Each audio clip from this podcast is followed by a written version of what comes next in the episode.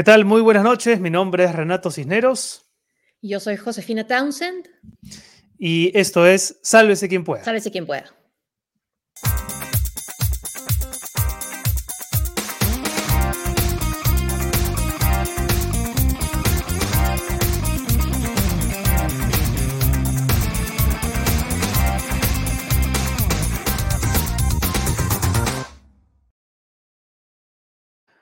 Hoy es miércoles 10 de noviembre, estamos transmitiendo en vivo para Facebook, YouTube y Twitch. Sálvese quien pueda, mi querida José, ¿cómo estás? Bien, hemos estado siguiendo la transmisión de la visita del presidente em, Pedro Castillo por los 100 años de su gobierno. Vamos a tener un comentario sobre eso también y vamos a hablar, por supuesto, de lo que está pasando en, en Glasgow, de la COP26. Así es, nuestra entrevistada hoy va a ser la embajadora británica en el Perú, Kate Harrison, y después del programa, o sea, a las 6 de la tarde, nuestros Patreons y nuestros miembros premium del canal de YouTube van a poder acceder a la conversación sin censura que tendremos con la fantástica actriz Tatiana Stengo, que además es una activista permanente en Twitter, y vamos a hablar de todo. Así que no se lo pierdan quienes tengan acceso y quienes no pueden suscribirse. ¿eh? De aquí hasta el final del programa, hasta las 6 pueden suscribirse en nuestro canal de YouTube. Vamos con los saluditos. Que, que siempre es sin censura, ¿no? No, no, no, no, sí, sí, sí, pero digo, un, grado más sin censura. Hay que vender, pues, José, ayúdame, ayúdame. Pues. José Antonio Luqueta Fourier, primera vez que los veo en vivo. Ay, Dios bendiga el home office. Qué bueno, qué bueno, José Antonio. Un abrazo, José Antonio. ¿Desde dónde? Bueno, a ver si nos contestas luego, José Antonio de mm, Marco Vargas. Hola, los saludo desde 2.600 metros más cerca de las estrellas Bogotá. Qué bonita forma de referirse a Bogotá, Marco. Un abrazo. Ángel eh, Troncos. Hola, buenas tardes nuevamente, enganchado a SQP. Gracias, saludos desde Barcelona. Barcelona. Barcelona. Un abrazo, Ángel. Uy, eh, a ver, ese nombre sí se me hace indescifrable. Pero dice Luis, un saludo, José y Renato, desde Kanagawa. Eh, desde el Japón. Japón, supongo. Gracias, Luis. Este Marisol Peñalosa, buenas tardes, saludos desde Trujillo, Perú, lo que fue una vez el sólido norte. Fanny Málaga, buenas tardes a todos. ¿Qué tal, Fanny? Soledad Ortega dice: Hola, primera vez que los veo en vivo. Renato y Josefina, un saludo desde eh, Amersfoort, Holanda. Un abrazo, Soledad. Qué bueno que estés unida a la transmisión. Vicky Cáceres, buenas tardes, Josefina y Renato. Les cuento que ya empecé a contribuir. Gracias con mi granito de arena desde. Uy, no sé, no pude leer al final. Gracias. Aguante, Vicky, muchas gracias. Gracias. Muchos saludos, desde, Hamburgo, Alemania. Edward Martens. Yo también estoy en Hamburgo, Edward. Estoy por el centro. No sé por dónde estará Edward, pero en todo caso, qué bueno saber que estamos cerca también por aquí. York. Marino Aguirre, buenas tardes, gente de SQP. Al fin uno en vivo. Saludos desde Chorri York. Desde Chorri York, un abrazo para Marino. y un abrazo también para Patricia Garrido, que es una, una seguidora fiel. Hola, José Rena. Fiel a ustedes, imperdible mi SQP. Besos y cariños desde Surco. Hola, Renato. Engma 21 y José, un saludo desde Magdalena. ¿Qué tal? Qué bueno que nos puedan ver en este horario. Gracias. Carlos Canas oyéndonos en el auto, volviendo a casa. Saludos desde Flora Home, Florida. Un abrazo para, para ella también. Luis Díaz Cano. Opiniones. ah, perdón, Liz Díaz Cano. Buenas tardes, Josefina y Renato. Opiniones del discurso de nuestro presidente. En un ratito vamos a comentar las noticias del día. Recuerden que hoy día vamos a estar conversando con la embajadora británica Kate Harrison y a partir de las seis, solo para Patreons y suscriptores del canal de YouTube, eh, la genial Tatiana Stengo que nos va, nos va a esperar hasta las 12 de España. Así que hay que aprovecharla. Y agradecerle. Pepe Silva es jueves 11, ya en Australia. Saludos. Un abrazo, Pepe. Un abrazo para ti. Eh, Paradigma Cultural, buenas noches desde Milán. Carlos, presente en vivo. Un abrazo, Carlos. Gracias, Carlos. Soledad Ortega, ya, primera vez que los veo. Saludos, Renato y Josefina, desde Utrecht, en Holanda. Dos seguidores en Holanda. Qué bueno. linda ciudad Utrecht. Qué lindo sitio. Sí, precioso, precioso. y tiene unos museos increíbles. Desde La Molina, José Antonio Luque contestando la pregunta que le habíamos hecho antes, dice, aparte de la captura de Run Run, ¿qué otro logro ha tenido Castillo? y ni siquiera sé si es logro que se le puede adjudicar a él. ¿ah? Tampoco estoy seguro que sea un logro suyo. Lucy Nostrozal, hola SQP, saludos desde el rico Jesús María. ¿Qué tal, Lucy? Gracias. Bueno, un saludo a todos, Jorge Luis Vilela Velarde, saludos desde Huacho, estamos en el Festival de la Salchicha Huachán, un abrazo para la gente de Huacho. Eh, desde, uy, ¿desde dónde? Desde Alemania, desde Berlín, mira. William Vallejos, un abrazo también. Gracias, William. Vamos rápidamente con nuestros auspiciadores, Josefina, ¿qué te parece? Sí, comenzamos hoy. Ay, sí, seguimos, mira aquí, acá nos está siguiendo Tania Ramírez. Dice, hoy si no nos perdemos SQP en vivo y la seguimos con la gran Tatiana Astengo. Suscríbanse al Patreon. Muchas gracias, Tatiana. Ahí está. Gracias. gracias, a punto de ver el programa. Un saludo ahí a la gente que está pendiente de la transmisión. Y agradecerle, por supuesto, a nuestros auspiciadores. Eh, saludamos a la gente de UTEC, Tecnología e Ingeniería con propósito, uno de nuestros auspiciadores que trae un mensaje alentador en medio de tantas noticias poco alentadoras. En UTEC se forman con base científica en carreras de ingeniería, tecnología y emprendimiento con una visión humana que les permite a los chicos y chicas resolver desafíos complejos para construir un mundo mejor. Robots que asisten al adulto mayor, detección temprana del virus SARS-CoV en, aguas residuales y hasta un auto eléctrico que no contamina son algunos de los proyectos que sus alumnos son capaces de sacar adelante. Conoce más de sus carreras, proyectos y convenios internacionales en www.utec.edu.p y síguenos en sus redes sociales. Muchas gracias, UTEC.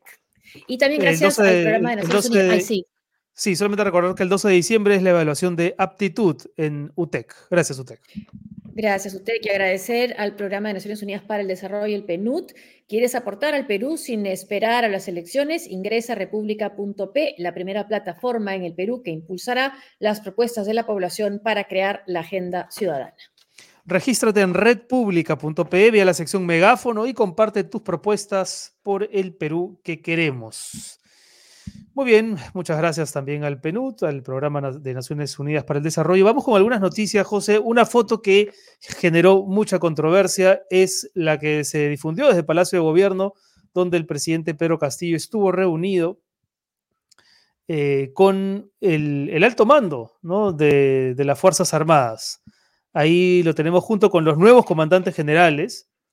Y el que está a su derecha es el jefe del Comando Conjunto de las Fuerzas Armadas, el general Manuel Gómez de la Torre. Y claro, la foto, una vez que empezó a circular, empezó a generar no poca, sino mucha incomodidad en, ya en los cuarteles, que además ya vienen un poco mm. soliviantados con el tema del, manoseo en el proceso de ascensos. Y ante, ante eso le preguntaron en RPP al general Gómez de la Torre qué opinaba de la salida de los ex eh, eh, comandantes generales, los generales José Vizcarra y Jorge Chaparro.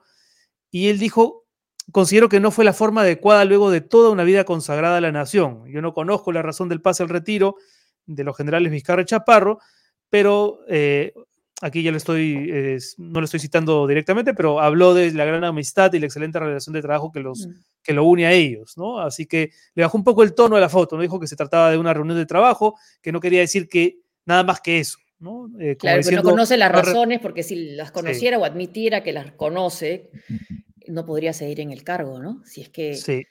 admitir a conocer las razones. Pero llama la atención igual ¿ah? que, haya, que haya hecho algo así para ser un militar en ejercicio, en funciones, en actividad.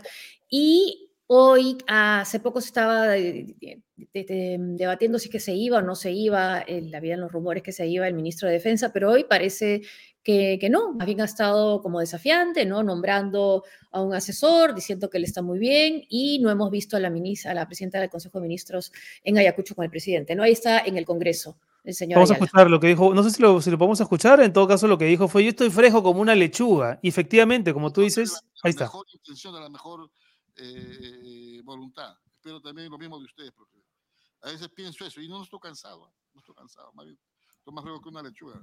Y que se venga lo que se venga, porque tengo la conciencia limpia. Que se venga lo que se venga. El lunes, en efecto, la sensación era que ya la renuncia de, Ayala estaba simplemente para ser refrendada por el presidente. Dos días más tarde, los rumores de que no sería así y que la continuidad de Mirta Vázquez podría estar en peligro, por supuesto que preocupan, ¿no? Porque ha costado tanto alcanzar un mínimo, pero un mínimo, mínimo de estabilidad que, que ahora esos rumores la verdad es que son una mala noticia. Sí, y además con decisiones de Mirta Vázquez como la que tomó y le costó tanto, al parecer, al presidente decidirse sobre la salida del el ex ministro Barranzuela, ¿no? Que era lo, correcto, ¿no? Lo, que, lo que se reclamaba por incluir lo mínimo, ¿no? Las reglas que él mismo había impuesto. Ahora, hasta hace unas semanas los tweets de Guido Bellido todavía tenían un poquito de noticiosos porque acababa de ser presidente del Consejo de Ministros. Hoy, que ha vuelto a ser solo un congresista que sigue respirando por la herida, dice cosas como esta en Twitter, pero ya no llaman tanto la atención. A ver, vamos a leerlo. Señor presidente, Pedro Castillo, es una pena haber luchado tanto por un cambio de 200 años y usted termine gobernando con la derecha. El pueblo no lo va a perdonar. Su política reaccionaria, no le va a perdonar su política reaccionaria e injerencista. Y esto es por el que el Perú no reconoció las elecciones en Nicaragua. Bueno, va la misma línea apellido de Nicolás Maduro, de Siria también, ¿no? Y, de Cerrón. Claro, y de Cerrón y de Lula Silva. Luis Ignacio Lula Silva también que ha dado declaraciones diciendo que saludando estas elecciones democráticas. Y ha pasado algo que ha llamado la atención. El portal del Partido de los Trabajadores publicó eso y después lo retiró, esas declaraciones.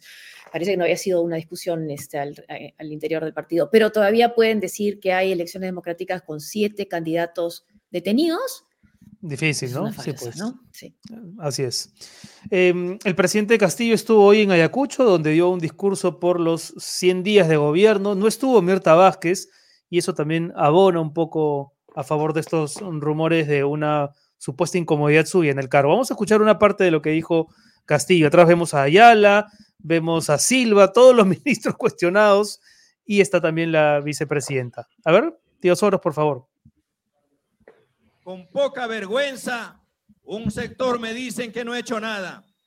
Si ellos en 200 años se dedicaron a, robarle a nuestro país, si en 5 o 10 años de gobierno no hicieron nada por la patria, hoy quieren que un campesino entre al gobierno y le exijan que en 100 días resuelva los problemas del país. Mi gobierno tiene un rumbo claro que está establecido en la política general del gobierno, con ejes y lineamientos claros para transformar nuestra patria. A ver, yo creo que la mayoría de especialistas al referirse a este periodo de 100 días eh, ha sido críticos con justicia, ¿no? Porque las malas decisiones del gobierno el momento de elegir a personajes clave hace que la sensación de inestabilidad sea absolutamente extendida, ¿no? Lamentablemente. Además, él dice que en 200 años, o sea, él está ajeno a lo que ha pasado en 200 años, pero él ha llegado al poder con un partido cuyo jefe ha sido gobernador de Junín, o sea, sí ha estado en el poder, sí ha estado en el poder regional, que también es importante. Entonces, tampoco puede decir que han llegado sin ningún tipo de responsabilidad sobre la situación en la que se encuentra nuestro país. Así es, seguramente va a haber mucho más que comentar sobre lo dicho hoy por el presidente y sobre la, continuidad de algunos ministros o no, pero es la hora, Josefina y nuestra invitada es muy escrupulosa con la hora como buena británica, me refiero a la embajadora británica en el Perú, Kate Harrison, que ya está con nosotros, así que le agradecemos por supuesto por estar hoy en Sálvese quien pueda. ¿Cómo está embajadora? Muy buenas tardes. Muchas gracias, estoy bien. Muchas gracias. ¿Cómo están ustedes? Bien, Muy bien, gracias. ¿Es un mito lo de la hora británica o es efectivamente parte del folclore, de la cultura británica y son muy rigurosos con, con la hora, a diferencia de los peruanos? Yo creo que todo es relativo, ¿no, Renato? Mm. Entonces, yo creo que hay una hora peruana también. Pero a mí a, veces es un, poco difícil, ¿no? Que yo voy a tener la posibilidad por tener demoras en mi llegada. Siempre los peruanos van a como darme más culpa, ¿no? Por ser británico, ¿no? estar en línea con la hora británica, la hora en inglés. Eh, embajador, estábamos comentando las noticias del día, son muy parecidas en realidad a las de las últimas semanas. ¿Cómo, ¿Cómo ve usted lo que está ocurriendo ahora mismo en el Perú con esta crisis política, donde, por ejemplo, hay un sector que no solamente habla de una eventual vacancia presidencial, sino de fuerzas políticas que la vienen promoviendo? Yo me imagino que si en el Reino Unido los opositores de Boris Johnson tienen una serie de críticas contra él, eh, buscarían otros métodos antes de hablar de vacancia. ¿Cómo analiza este momento en el Perú desde su posición de embajador? Sí, yo creo que la situación política en el país es y ha sido bien complicado, ¿no? Durante mucho tiempo y quizás en este momento es un tiempo aún más complicado. Pero al mismo momento lo que nos vemos, ¿no? desde mi posición al menos como embajadora, es que hay muchos retos en el país, ¿no? Y entonces es por ello que es tan clave que los diferentes intereses pueden trabajar conjuntos, ¿no? Para resolver esos tipos de problemas. Tenemos ya el problema de COVID que no ha desaparecido y también tenemos otras brechas, ¿no? De inegalidad, ¿no? A través del país. Tenemos los problemas mundiales, ¿no? Como el cambio climático. El Perú es uno de los países más vulnerables al cambio climático. Entonces, para mí, lo que es quizás un poco ah, triste es que en esos momentos que son ah, tan difíciles por otros retos, que hay problemas internos, ¿no? Entre los diferentes intereses políticos dentro del país. Y con estos, eh, estas crisis mundiales, como es el cambio climático, ahora que todavía están, eh, está la vigente, reunida la COP26 en Glasgow, ya se ha conocido conocer un borrador ¿no? de lo que sería el pronunciamiento. ¿Cómo, ¿Cómo ve ese borrador? He visto críticas, pero también ha visto que hay cosas rescatables. ¿Cómo lo ve usted? Sí, normalmente lo que se hace, ¿no? Como presidente o presidenta de la COP es que está siempre, ¿no? Con esos borradores para trabajar hacia un fin y tenemos aún uh, dos días uh, hasta, hasta el fin de esta semana, ¿no? Hasta el día de viernes para cerrar todos los temas. Y entonces en este momento los oradores están poniendo los temas principales y los acuerdos que ya han sido logrados a través de los temas, pero todavía hay otros temas que están todavía abiertos, ¿no? Que no hemos logrado todavía las conclusiones, los acuerdos que queremos cada día hay noticias más, ¿no? Y hemos enfocado para que cada día tiene un tema específico. Por ejemplo, el día ha sido el día del transporte. En muchos países, mm. incluso los del Perú, anunciado nuevos compromisos, ¿no? Para tratar de lograr un uso de vehículos de net zero, ¿no? Vehículos sin ah, el uso de ah, los, uh, los fossil fuels antes del 2040. Entonces, eso es importante porque los países más desarrollados deben ¿no? ponerse como ejemplos. Y es por eso que, por ejemplo, en el Reino Unido vamos a terminar completamente con la venta de autos que no son eléctricos por el 2030. Pero también queremos, queremos avanzar para que todos los países del mundo van a tener la posibilidad para lograr ese mismo meta para el 2040. Y también lo que es mm. Es para mandar señales al sector privado. Entonces, algunas empresas muy grandes, por ejemplo, como Ford, como Mercedes, ya han dicho que ellos también van a parar con cualquier venta en cualquier mercado del mundo antes de 2035 o 2040, depende del mercado. Entonces yo creo que lo que estamos ¿no? mirando en ese momento es más y más presión sobre los diferentes contrapartes ¿no? en, en Glasgow Hoy día hemos visto también un nuevo anuncio de la paz de los Estados Unidos juntos con China. Con China, sí, sorprendió. Trabajar, conjunto, ¿no? Por el tema del cambio climático, específicamente ha mencionado durante los 2020, ¿no? Entonces, no mm. es por decir después de 2030, es ahorita. Ah, y esto es clave, ¿no? Porque lo que hemos aprendido desde la COP y todo el trabajo, ¿no? Hacia la COP, es que no hay tiempo ahorita. Estamos ya en ese punto ah, donde los daños que estamos haciendo a nuestro planeta son irrevocables y por eso vamos a necesitar más fondos, porque no únicamente fondos para mitigación, pero también para la adaptación. E, embajadora, ¿y usted siente que, que en América Latina los países están entendiendo la, la, inminencia del cambio climático? Durante muchos años hemos, nos hemos acostumbrado a oír a nuestros eh, gobernantes eh, referirse al cambio climático casi como una declaración de buenas intenciones, firmando acuerdos que no necesariamente cumplen.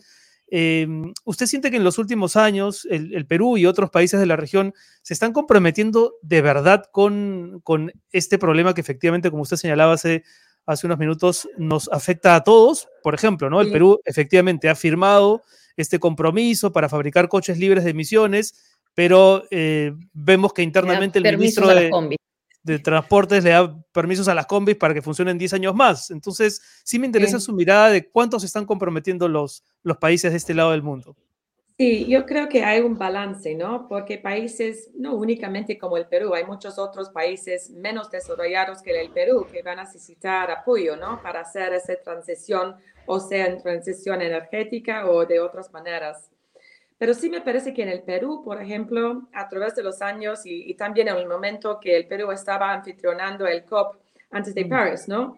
Que el Perú siempre ha tenido un interés, ¿no? Un interés por ser o por tener la posibilidad de ser un líder ah, en la región en términos de la lucha contra el cambio climático.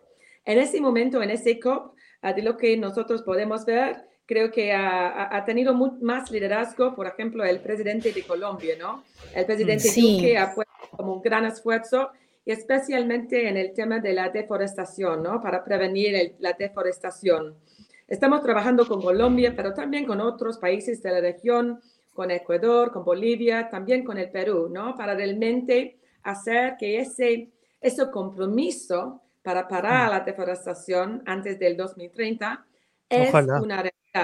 Y ese año lo que hemos visto a través de la COP es que hay mucho más compromiso en términos de la naturaleza. Hemos tratado de poner a la naturaleza justamente al centro Ah, de la COP. Entonces, no ha sido únicamente discusiones sobre la necesidad de bajar las emisiones, pero mm. también para ¿no? proteger nuestros bosques. Y en el, el, contexto de Perú, por ejemplo, como ustedes tienen como ¿no? los dos partes, ustedes son uno de los países más vulnerables al cambio climático y al mismo tiempo tienen uno de las ah, áreas de bosque y biodiversidad más grande en el mundo. Claro. Entonces, hay dos razones muy obvias, ¿no? Porque el Perú debe tomar un, rol, ¿no? Y, poner a su voz uh, dentro de la COP. Y no es únicamente la voz del, del gobierno. Uh, por ejemplo, han ido a la COP diferentes personajes del Perú, también miembros de pueblos indígenas, ¿no? Hemos tenido una, una, joven mujer hablando en quechua al fin del Día de la Naturaleza, el día de sábado, ¿no? sobre cómo la Madre Tierra está quejando, ¿no? Por todo lo que está experimentando en términos de los daños. Entonces, creo que a través de ese COP lo que ha sido muy importante no es únicamente, pero sí es importante, pero también los científicos, el sector privado, y hemos visto uno como 130 trillones de fondos del sector privado para también luchar contra ese gran reto, porque los fondos de los gobiernos no va a ser lo suficiente. Pues, y Renato, si me permite, solo para mencionar ¿no?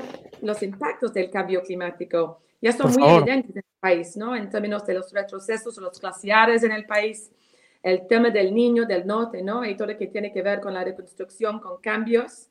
Y a través de ese proyecto también tenemos una gran parte que tiene que ver con la reforestación. Entonces, esos proyectos son proyectos de infraestructura, pero basadas en soluciones uh, de la naturaleza. Ahora, el que el primer ministro Boris Johnson haya ido de vuelta, haya ido a Glasgow hoy, tengo entendido, ¿qué significa? ¿Que está temiendo que no se llegue a un acuerdo lo suficientemente enfático? ¿Que está en riesgo el acuerdo en sí? Sí, yo creo que sí, ¿no? Porque el, gran, como el gran reto para ese COP es para que se puede mantener la posibilidad de mantener el aumento de la temperatura por debajo de 1.5 grados. Y hay muchos estudios, ¿no? Sobre ese tema antes de la COP, ah, según la ONU, ah, el aumento probablemente va a superar los 2.7 grados, grados. Y ahorita hay diferentes evidencias, diferentes estudios. Uno de hoy día ha dicho que con los compromisos que hemos visto ya en la COP, puede lograr, por ejemplo, 2.4, que todavía mm. es mucho más encima de donde debe estar. También he escuchado algo de 1.8, entonces creo que todavía hemos hecho todos los cálculos que necesitamos hacer, pero obviamente hay más compromisos que necesitamos lograr de los países ah, más poderosos, ¿no? Hemos visto nuevos compromisos de los Estados Unidos, también de China, también de India, de Brasil, pero quizás no es lo suficiente. Otra cosa que ha sido impresionante es ah, el acuerdo de algunos países para apoyar a Sudáfrica, por ejemplo, por hacer su propia mm. transición energética y esto con unos 8.5 billones de dólares. Entonces hay diferentes fondos y diferentes acuerdos entre diferentes actores para responder a los, los retos que diferentes países están experimentando. Pero el mensaje que debe ser completamente uh, central es es que es demasiado tarde para poner la culpa a un país o otro. Claro. Todos los países, todos los actores deben tomar acciones ya. Pero no Eh, se va a quedar en un eh, bla, bla, bla, como dice Greta Thunberg. Em- embajador, Sí, Renato. Renato. Ah, ah, me- me- ah, eh, sí, quería rápidamente eh, cambiar de tema con cargo a volver a hablar de la COP eh, más adelante. Em, para preguntarle sobre las, sobre las vacunas chinas, justo estábamos comentando antes de empezar el programa una noticia según la cual las autoridades sanitarias del Reino Unido han añadido las vacunas chinas a la, a la lista de inmunizadores aceptados para evitar a los viajeros entrantes una cuarentena obligatoria. Eh, ah, eh, ¿Cómo vio usted eh, la controversia generada aquí en el Perú con las vacunas chinas, que ahora sí son bien vistas, por ejemplo, por el Reino Unido? ¿no? ¿Fue tal vez una pérdida de tiempo? Yo creo que todo tiene que ver con la ciencia, ¿no? Y el problema para nosotros, al menos en términos de las vacunas de, de China, es que no han publicado suficientemente temprano los resultados de sus Mm. estudios científicos, ¿no? En términos de su eficiencia, eh, el tema de la seguridad las vacunas, en términos de la salud de la gente. Entonces, para nosotros tenemos un sistema que quizás es uno de los más rigurosos del mundo en términos de la seguridad de las medicinas, ah, también en términos de eficiencia. Entonces, en nuestro caso, hemos aprobado originalmente uno, después dos, tres, cuatro vacunas diferentes, Sí. que fue AstraZeneca, Moderna, Johnson Johnson y Pfizer. Y antes de, creo que fue hace dos días, que finalmente hemos ah, dado el, el apruebo también a vacunas de Sinopharm, lo Sí. que es Sinopharm de Beijing, no de Wuhan. Beijing, es diferente Así es. de Sinovac también y me, me parece Covax. Yo he puesto más atención sobre lo de Sinopharm porque ha sido la vacuna ¿no? más utilizada en el Perú. Entonces, por mí, por supuesto, es importante que los peruanos puedan tener la oportunidad para visitar el Reino Unido. Entonces, creo que esa es una buena noticia para el Perú. Pero sí, en, en términos de la ciencia, ah, lo que nosotros hemos hecho, lo máximo lo que posible, es entender qué está pasando con el virus y también por el tema de las variantes del virus. Y hemos tenido mucho temor, ah, por eso también a variantes como Lambda, que ha sido identificado en el Perú, como Mu, que ha sido identificado en Colombia, que todavía tienen muchas evidencias en términos de cómo se están comportándose con diferentes vacunas. Entonces, Ujú. siempre para nosotros es paso por paso, ¿no? Pero el hecho de que la OMS ya ha hecho su afirmación para las vacunas de Sinopharm y de los otros, e- era algo que sí podemos como utilizar como parte de nuestra evidencia para considerar si nosotros también pueden hacer lo mismo. Ay, en las redes eh, había una duda, se creía que no se podía entrar al Reino Unido, no podían entrar al Reino Unido los eh, peruanos mostrando un certificado de vacunación que no fuera en el Perú. O sea que Ya. quienes habían vacunado en Estados Unidos no podrían entrar con ese certificado.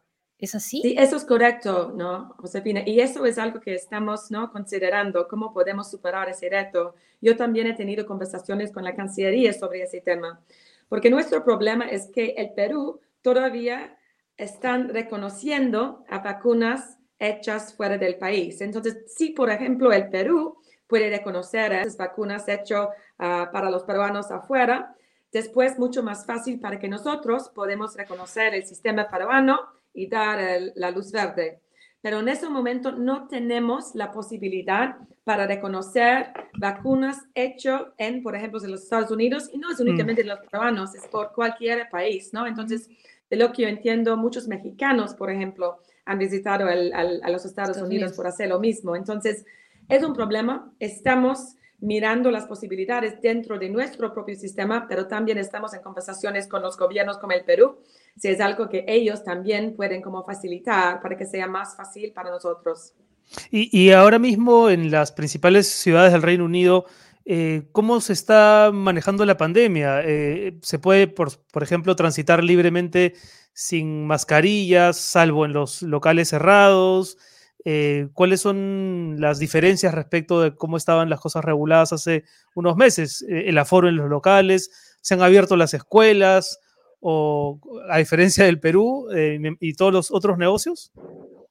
Sí, para nosotros en ese momento no hay realmente muchas restricciones, pero sí hay planeamiento, ¿no? Hay una posibilidad de que se va a poner restricciones si la situación está empeorando nuevamente.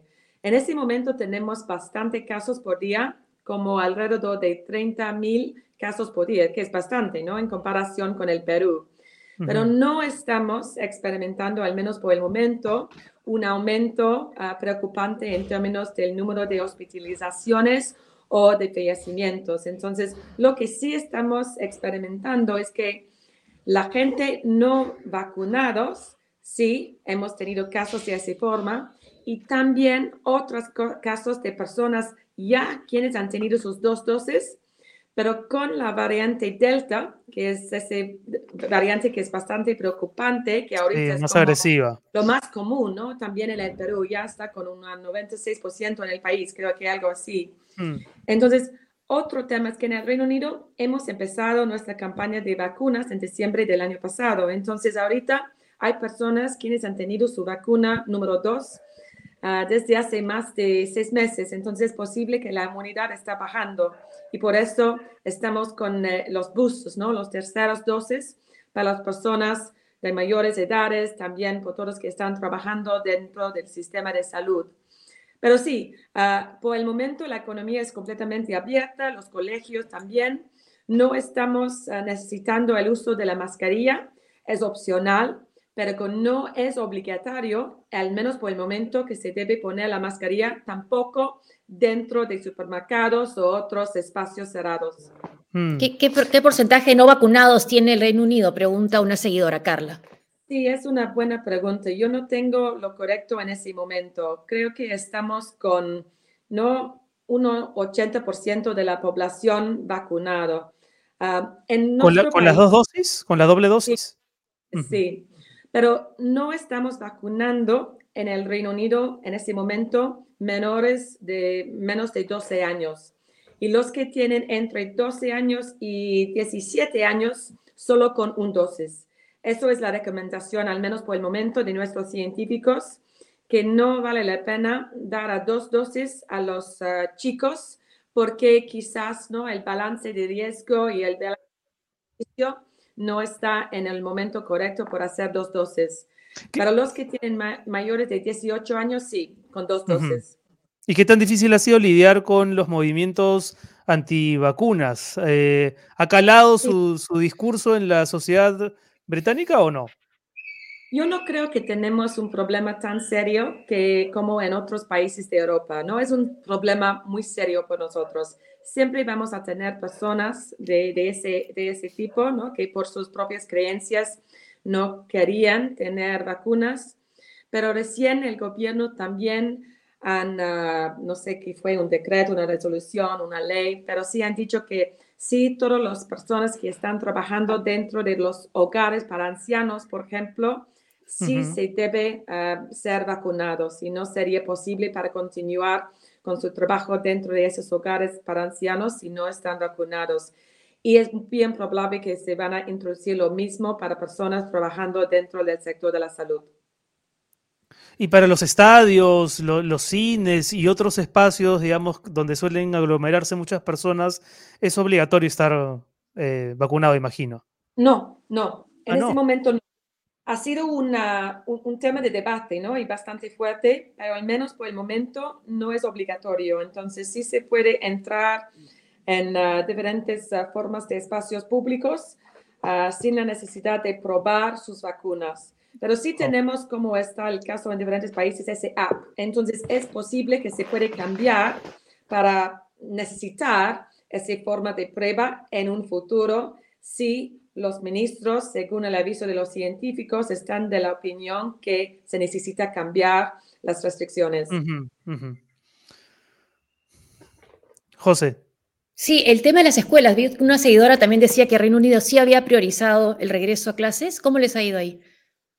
Sí, para nosotros ha sido lo más importante y no únicamente por el tema académico, pero también por el tema de la salud mental Ah, de nuestros hijos y también por la posibilidad de que la economía ah, podría reabrir, ¿no? Porque si no, uh, los adultos, especialmente los madres, pero no únicamente, deben ¿no? cuidar a sus niños en, sus casas. y no se puede ¿no? hacer todo el trabajo, ah, no importa qué flexible es la oficina o, ¿no? o la empresa. Entonces sí, siempre ha sido muy importante para nosotros, más que cada otra parte de la, de la economía, para reabrir los colegios.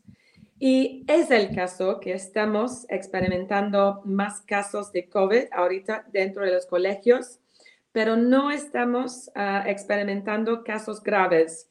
Eso es muy raro, ¿no? Muy, muy extraño, ¿no? Por tener casos ah, graves dentro de los chicos. Entonces, sí, bastante casos asintomáticos o con síntomas leves, esto sí está pasando, pero según nuestros científicos y también los que están estudiando la salud mental de los chicos, es mejor para que se puedan regresar a sus clases que ah, quedarse en sus casas sin la posibilidad ah, de, de, aprender y de estar con sus amigos y amigas.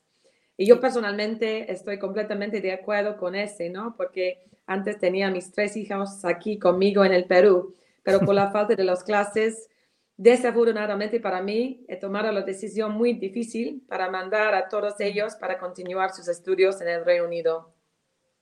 Eh, permítame volver por un minuto al, tema de la COP solamente para preguntarle eh, si es que, por ejemplo, la trata de animales silvestres ha sido abordada. Lo pregunto porque una de las noticias que más se ha comentado en los últimos días en el Perú, se, se, habrá dado cuenta usted, es la de este zorro run run ¿no? Que había sido vendido como perro, en fin, y que más allá de la anécdota delata una penosa situación, que es la de los animales que son eh, adquiridos ilegalmente en, medio de una, de una seria polémica. ¿Cómo, cómo, cómo lo ve usted? No, yo creo que sí, Renato. No, eso ha sido un tema ah, en la COP, no necesariamente con el perfil, por ejemplo, de los bosques, pero sí siempre ha sido un tema. Y no sé si recuerdas, pero el Reino Unido ha sido el país para anfitrionar el, primer, la primera conferencia global sobre la trata de fauna y, flora silvestre. Y justo después uh, de nuestro uh, evento en el Reino Unido, hemos trabajado juntos con el Perú para que Perú fue uh, el primer país en Latinoamérica para anfitrionar a una cumbre de esa forma. Me parece que fue en 2019 todo fue antes de la pandemia, entonces no, no tengo completamente claro cuál fue la fecha. Mm. Entonces hemos trabajado muy estrechamente con el Perú en este tema y durante la visita de nuestro ministro de Ambiente al principio de octubre, él estaba ¿no? con diferentes reuniones con ministros aquí en el Perú. Fuimos a Loreto también, a Iquitos y a diferentes uh, reservas nacionales. Y sí hemos tenido conversaciones sobre ese tema.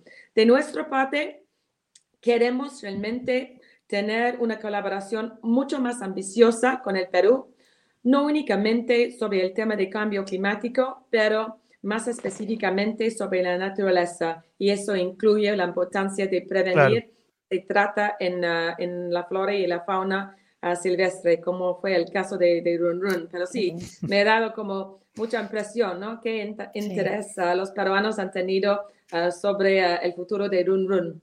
Sí, sí. Eh, hay una pregunta que también llega de una persona que está siguiéndonos. ¿Por qué el gobierno británico no escucha los pedidos de colegios médicos y otros expertos sobre volver con las mascarillas obligatorias en ciertos lugares antes de que sea demasiado tarde? Sí, yo creo que siempre ha sido una, un debate muy fuerte y el círculo de los médicos y los científicos en el Reino Unido tienen muchas personas diferentes dentro de esos círculos, ¿no? Entonces, no es el caso que todos los médicos o todos los científicos han dicho que se debe hacer, ¿no? De una forma. Hay diferentes opiniones dentro de esos círculos. Entonces, primeramente, ¿no? Un poco más antes de la pandemia, hemos tenido la, la obligación, ¿no? De poner la mascarilla. Pero después el gobierno finalmente ha tomado la decisión de que se quiere abrir completamente la economía y, si sea posible, sin el uso de mascarillas. Pero no es completamente fuera de la cuestión, ¿no? Que mm. si el balance de aviso está para revolver el tema mm. de poner siempre las mascarillas, es completamente posible que los ministros van a como cambiar ah, el aviso para todo el público. En ese momento ah, es voluntario, y muchas personas todavía están siguiendo el uso de las mascarillas, especialmente en transporte público. yo creo que la gran mayoría de las personas están más cómodos con la posibilidad de poner sus mascarillas. Sí, además, sobre todo si ya que empieza el frío, ¿no? El temor que puede empezar una nueva ola. Ya, exacto. Pero estamos, como mencioné, ¿no? Estamos con bastante casos. Y, creo que lo que es diferente en ese ola, si podemos decir que es una ola, es que estamos mucho más enfocados sobre cómo es el impacto finalmente. Porque para mm. empezar, todos tenían como mucho miedo de la pandemia pero debemos continuar viviendo con la pandemia, ¿no? No es el caso que vamos a no dejar atrás la pandemia para siempre. Vamos a necesitar vivir con la pandemia. Y ahorita es interesante también que hay más tratamientos, ¿no? Para uh, hacer aún más leve los síntomas, las pastillas. Entonces siempre hay nuevas, como nuevas, uh, nuevas formas de progreso. Hay un seguidor, Clenet Carlos, que pregunta sobre el convenio de Perú con el Reino Unido de construir 75 escuelas en nueve regiones del país con una inversión de 2.800 millones de soles. Eh, ¿Qué nos podría comentar respecto de eso, embajadora Harrison? Sí, gracias por la pregunta. De hecho, ah, fue justamente ayer que yo he firmado el, el nuevo acuerdo gobierno a gobierno con el Ministerio de Educación. Es un nuevo proyecto especial de parte del Ministerio de Educación para construir esos 75 colegios.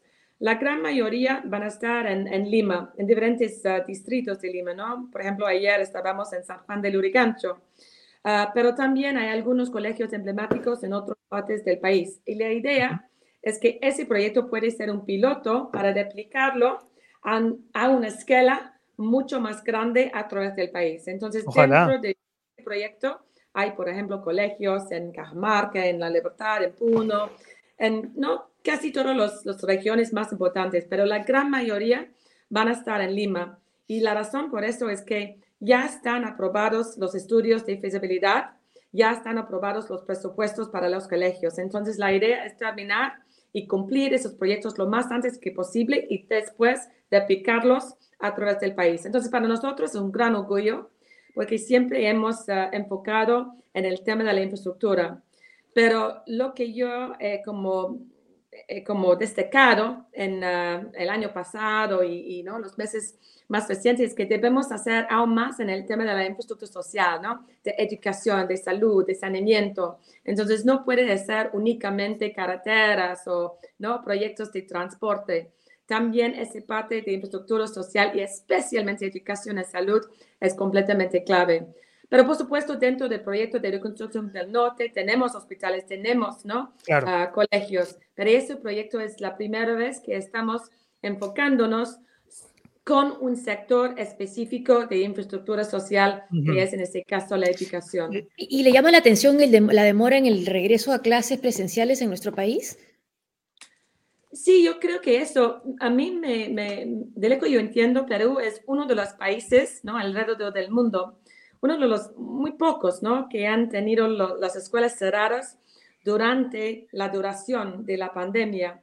En mi país y creo que en muchos otros, en África, por ejemplo, hemos cerrado los colegios de un momento después de otro y, y, y, y recerrándonos, ¿no? Uh, según el contexto. Pero sí, Perú ha sido un poco diferente por el tema de mantener cerrado durante que es casi dos años, ¿no? Las escuelas. Entonces, el tema de, de las escuelas en línea, el uso de las clases virtuales es algo muy importante, ¿no? Para que los, los niños y las niñas puedan seguir con sus clases, o sea, de la manera virtual. Pero ya, por ejemplo, cuando yo estaba con el ministro de Educación firmando ese acuerdo y hablando, él también en sus, en sus palabras, ¿no? En ese momento ha hablado bastante sobre la importancia de que esos nuevos colegios y todos los colegios en el país van a, van a tener lo que se necesita en términos de agua potable, agua para lavar las manos, para que sí los colegios puedan reabrir con confianza. Uh, pero sí, yo creo que no únicamente en el Perú, pero también en mi país y en otros países del mundo, la cuestión de cuánto va a costar ese como pérdida de clases no es, una, no es una pregunta que hemos respondido todavía. Y vamos a ver algunos costos muy grandes, ¿no? Ah, en el tema de ah, los resultados quizás académicos, pero también la manera de socializar, ¿no? Entre la gente. Entonces, espero ¿no? que ahorita hay un impulso, no únicamente del gobierno, pero también de la sociedad, porque esto también para, para mí fue un poco diferente de mi país. Desde el principio de la pandemia en el Reino Unido, los padres, los profesores, todos han querido volver a las aulas, ¿no? Para sus chicos. Para aquí en el Perú, lo que me ha dado, lo que me ha como ha, puesto en mi llamado la atención. Es que muchos mm. padres no querían que sus, uh, que sus niños, sus hijos estaban regresando. Yo, como tengo los tres hijos, he hablado mucho, ¿no? Con otros padres de, de los amigos de mis, de, mis, de mis hijos. Y muchos de ellos han tenido como mucho miedo y no querían que los niños uh, vuelvan a sus clases. Entonces, yo creo que no es únicamente un tema del gobierno. es de la sociedad, totalmente.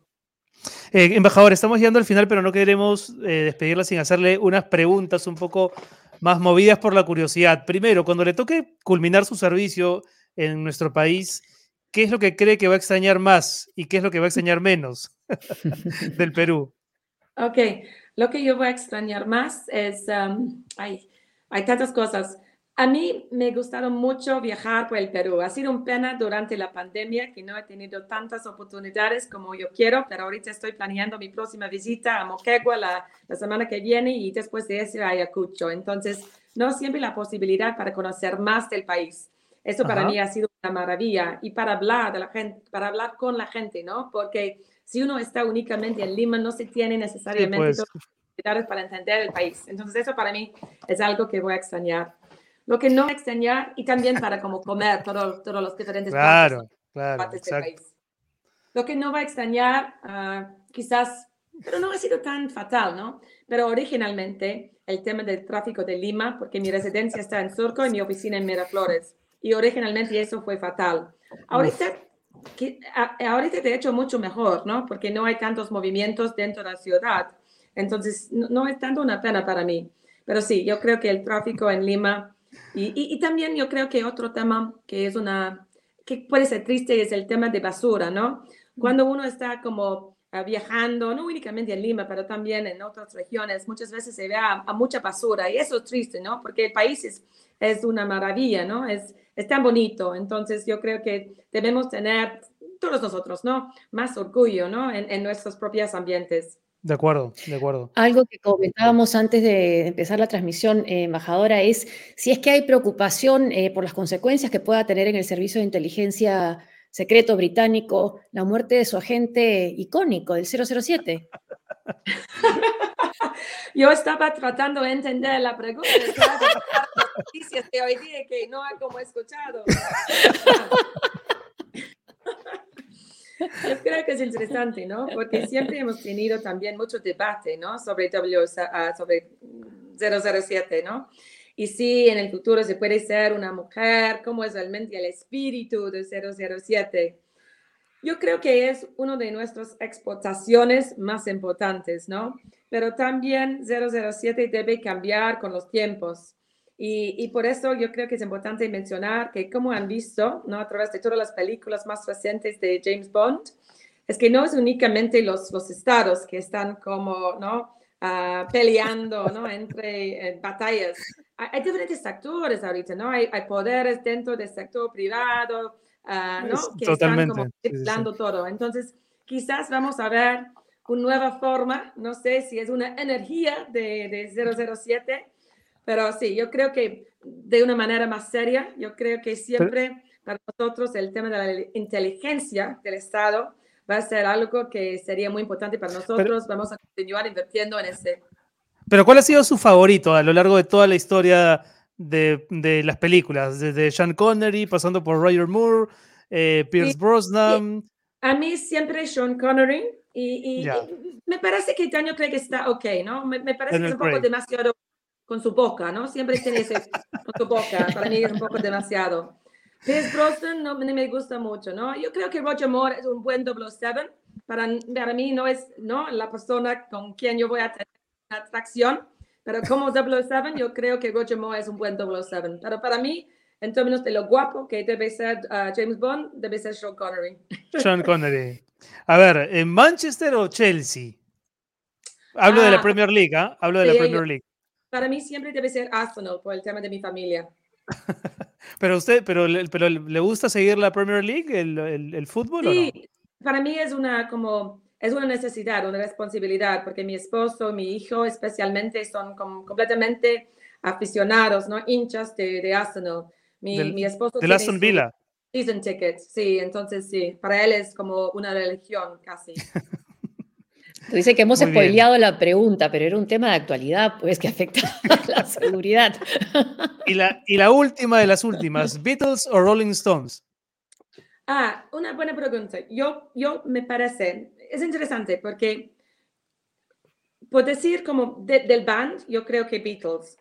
Y, y, también dentro del band, yo tengo como algunos que me gusta y otros que no me gusta. Estoy muy uh, aficionado de John Lennon, me parece que es una persona o fue una persona muy talentoso.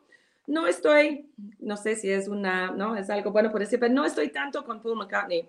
Pero me gustan también las películas, ¿no? De los Beatles, como Help, que son realmente con, con mucho humor. Y mis hijos también están como, no siempre bromeando, usando diferentes palabras de las películas de los Beatles también. De Rolling Stones he visto a ellos en, uh, en Hong Kong durante mi, mi, puesto en Hong Kong. Estaban con ese, como, ¿cómo fue el, el, el tema del tour en ese momento? Uh, no recuerdo. Pero sí, son performers fantásticos, ¿no? Eh, para ver a los Rolling Stones, quizás no en ese momento está, quizás ahorita un poco demasiado tarde, pero para ver a ellos, eso fue hace como 20 años, algo así, magnífico. Pero para, para escuchar los Beatles, esa es una buena definición, ¿ah? de verdad. Eh, yo estaba pensando que iba, que iba, a dar una respuesta diplomática, pero la verdad es que es verdad. Para verlos, a los Rollings, para escuchar a los Beatles. Embajadora. Eso se quieren, ¿no? Repetir la canción. Yo tengo algunas canciones que me gusta oír una cada tres meses y otros que me gustan todo el tiempo. ¿Y de, los Beatles, además de Help, cuál es su canción favorita? Uh, de los, uh, a mí me gusta bastante. Um, Uh, hay uno que se llama Baby, You Can Ride My Car. Eso es una. una, embajadoras. Somos periodistas y usted entenderá que, no, que debemos hacer las, las preguntas indagatorias hasta el final, así que le exigimos como una prueba que nos cante un poco de Baby, You Can Ride My Car. Como cierre el programa de hoy. Unas pocas palabras. Baby, you can drive my car. Baby, you can be a star. Baby, you can drive my car. And baby, I love you. Tengo la sensación que estoy en ese programa de, ¿cómo se llama en inglés? Es, um, sí, que cantan en un carro, ¿no? Sí. Sí. Es, verdad, es, verdad. Bueno, pero hemos hablado de todo y el cierre creo que ha sido estupendo. Embajadora Harrison, le agradecemos muchísimo por, por estar con nosotros hoy, por, por su buen humor además y, y, por dedicarnos tantos, tantos minutos. Muchas gracias. Gracias, muchas gracias. Gracias. chao, chao, embajadora, gracias. Ya ves, sí cantó, Josefina. Tú decías, tú decías que no iba a cantar. ¿no? Sol, Sol, Cruzado, no. No, Sol Cruzado decía que no. ¿Cómo la vas a hacer cantar a la hombre, embajadora? Poca fe. Hombre, poca fe, ¿no? Pero ahora, uy, las preguntas que nos ha mandado Sol Cruzado para Tatiana Stengo porque en unos minutos vamos a conversar con Tatiana Stengo, pero la buena noticia es esa, la mala, mala entre comillas, es que es contenido exclusivo para nuestros Patreons y para nuestros seguidores premium de YouTube. Así que ellos van a ser los que puedan interactuar con la propia Tatiana, con preguntas, con comentarios, eso en un ratito. Eh, antes, mi querida José, vamos a... a nuestros auspiciadores. La, gente se ha asado con lo de la spoileada. Vayan a verla, igual la película es espectacular, ya. Yo sé que el dato, el spoiler puede fastidiar un poco, pero la película está muy bien, de verdad que sí.